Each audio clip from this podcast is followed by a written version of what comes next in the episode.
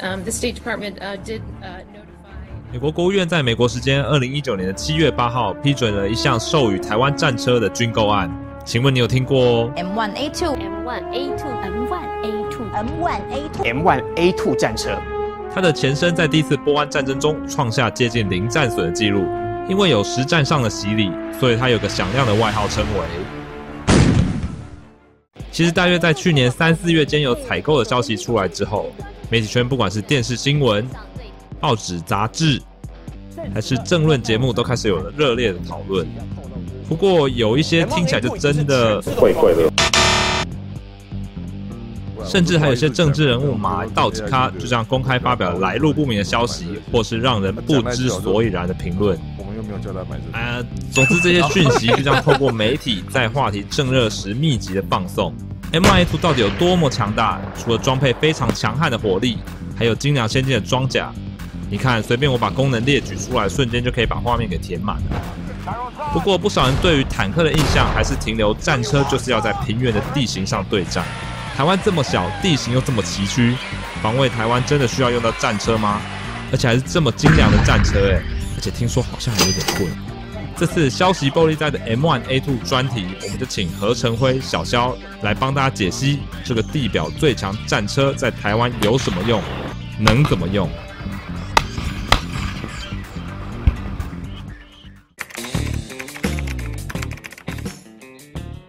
有关台海战争的问题，应该说长期以来大家最关心的台湾防卫的问题。那第一个我们最容易看到的状况，就是解放军当然会先进行所谓的饱和攻击。好，饱和攻击的部分，它当然是想要瘫痪台湾的，比如说防卫力量，比如说机场啊，或者说重要的基基础设施。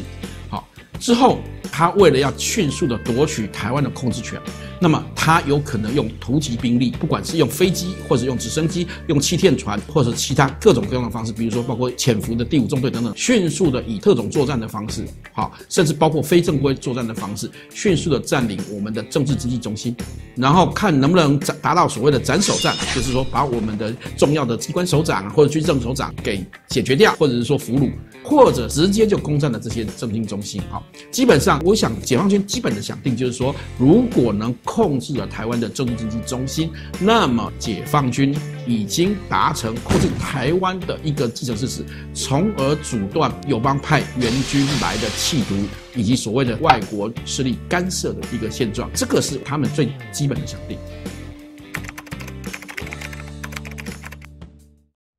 台澎防卫的重心其实只有一个，啊，就是说，只要解放军无法。登陆台湾或者是澎湖，只要他们无法踏上台湾的土地，那么他们就无法达成战略目的。好，在这样的前提底下，中国可能的做法中，包括登陆、机降等等的方式呢，都是要把兵力直接投射到台湾。好，可是要登陆台湾容不容易呢？其实台湾本身能登陆的地点是有限的。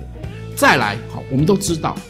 有一个最基本的概念，就是海岛防御作战哈，其实对攻方来讲比较困难，对防御方来讲比较简单。攻方如果一般来讲没有高过守方三倍以上的兵力，甚至十倍以上的兵力，其实很难达成目标。在这样的情形底下，如果台湾的自主防卫能力，特别是地面部队的防卫能力越强，那解放军要准备的兵力或者说攻台的成本就会随之提高。好，这个是我们在台澎防卫中，哈，投资台湾的军备以及台湾兵力的筹备上面，其实是一个重点。啊，也就是说，我们准备的越好，中国要拿下台湾的成本就越高，几率就越低。我们不谈它的其他战术问题，光这个基本的设定就是根本的认知。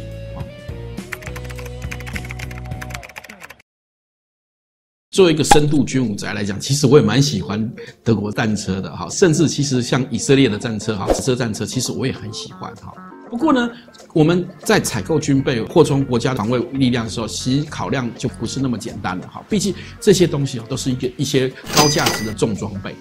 那台湾之所以采购 M1A2 是一个好的选择，大概可以从三个地方来看。首先，台湾的军队所采用的武器中，哈，除了我们自制之外，其实大量的采用美系的装备。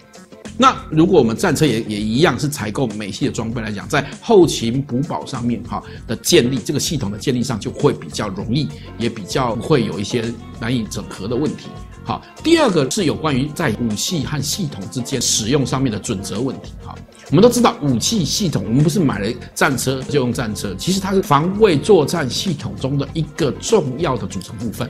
好，我们在使用战车的时候，还要考量它它与步兵之间的协调，哈，所谓的步战协调的问题。我们要考虑说它跟直升机，好，比如说我们的阿帕奇眼镜蛇直升机啊之间的整合问题，好，甚至包括战术上怎么互相协调的问题。从这一点来看，所以引进 M1A2 的时候呢，彼此的配合和战术的应用上面，哈，就会比较完整，也比较多元，哈，甚至效果也会比较好。那彼此讯息之间的流通啊，管制上也比较有效率。那第三个优势在哪里呢？第三个优势就在于说，它本身不单单只是一一个战车，它本身事实上是一个重要的战场资讯、战场态势整合的平台。也就是说，它在作战的时候，它的重效会最大。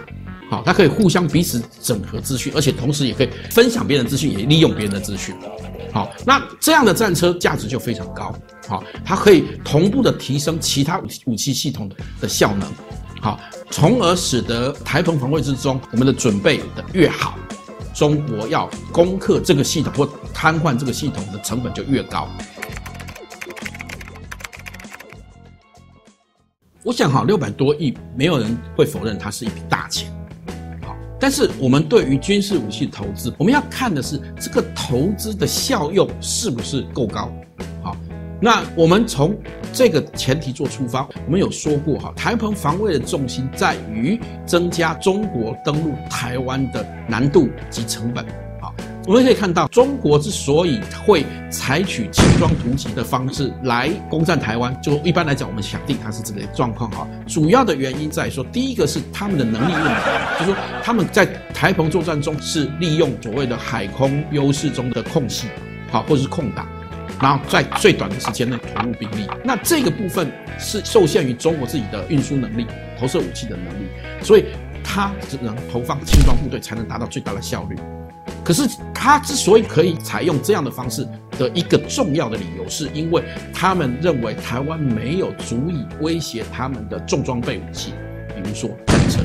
他们认为轻只要轻装部队适当的配备所谓的反坦克武器，也许就可以避免。装甲部队对他们的威胁，这特别在过去台湾装甲部队使用的的系统较为老旧的状况下特别明显。那一旦台湾有了 M1A2 这样号称所谓史上最最强地表战车的时候，要攻克这样的武装，它至少起码要有等量级的武器，比如说中国的最喜欢说的 99A，好，99A 四，可是 99A 四是一个重战车。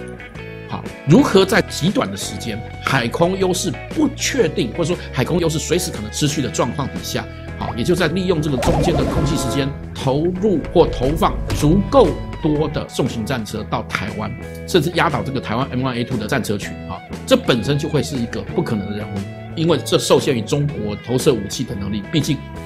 99A 是不可能渡海而来吧，对不对？他总不能自己游泳过来嘛，所以在这样的情形底下。我们来看这个投资就会显得非常相当有意义。从这个角度来看，那六百亿就算是很便宜。我们在思考这个国防问题的时候，不是单纯的以价格去看。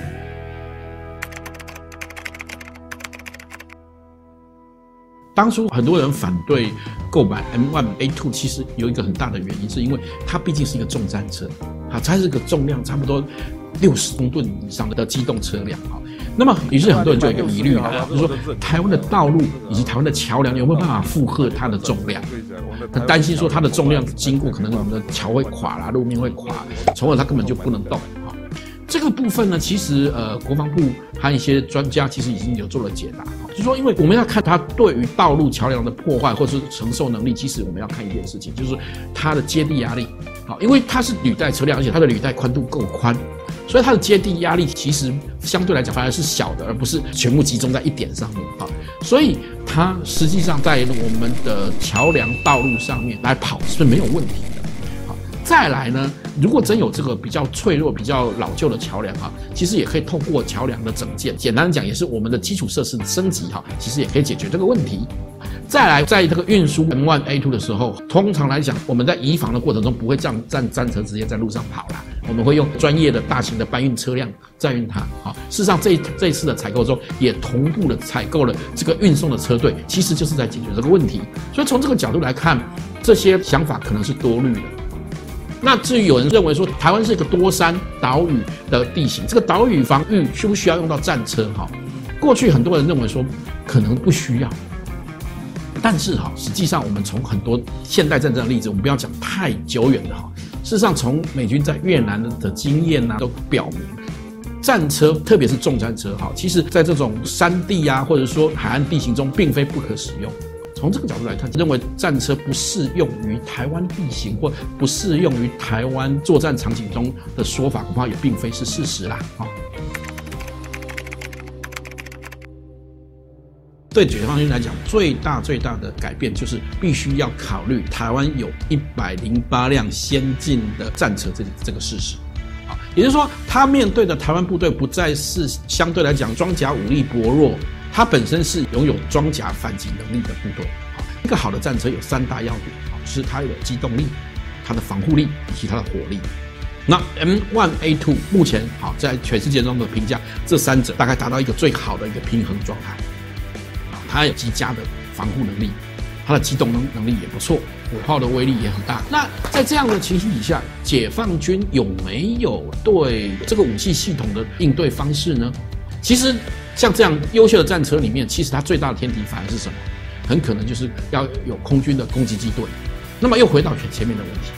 那解放军必须掌握绝对空优，他们的攻击机才有可能再过来。也就是说，为了要来打台湾，他必须要在空优的准备上要比过往的设定更高，在制海权的想定上，因为要运重战车，好，所以它的需求量和载运量的挑战也更高。更不要讲说到，即便是他真的有办法把部队派上来的时候，他的部队如果不足以跟这种非常高效而且火力非常强大的装甲武力对战的话，那么所有的想定也是无益的。所以。它的存在，它的出现，有一些军事专家认为，使得中国过去长期以来的对台作战的想定，通通破产，必须要重新规划。好，至于能不能规划出来，恐怕都是个大问号。好，我们从一些战略学者的新书，比如说像伊斯安的新书里面，就发现，其实中国事实上无力应对这个新的状况。好，那当然我们不能过度乐观。好，我们要以最好的准备去面对敌人的挑战。透过消息玻璃在这次专题的解说，我们可以知道，解放军攻台最大的考量就是成本。台面上的政治人物面对台海战局，即便号称自己具备高度的军事专业，但是讲述了完全偏离事实的评论。M1A2 专题的下一集，我们会用标有台湾军事据点的地图，并且配合战车模型，用兵推的方式向大家解说，如果解放军渡海登陆台湾。地表最强战车要如何抵挡可能面临的攻势？如果喜欢我们的影片，请记得帮我们按赞、分享、订阅、开启小铃铛哦。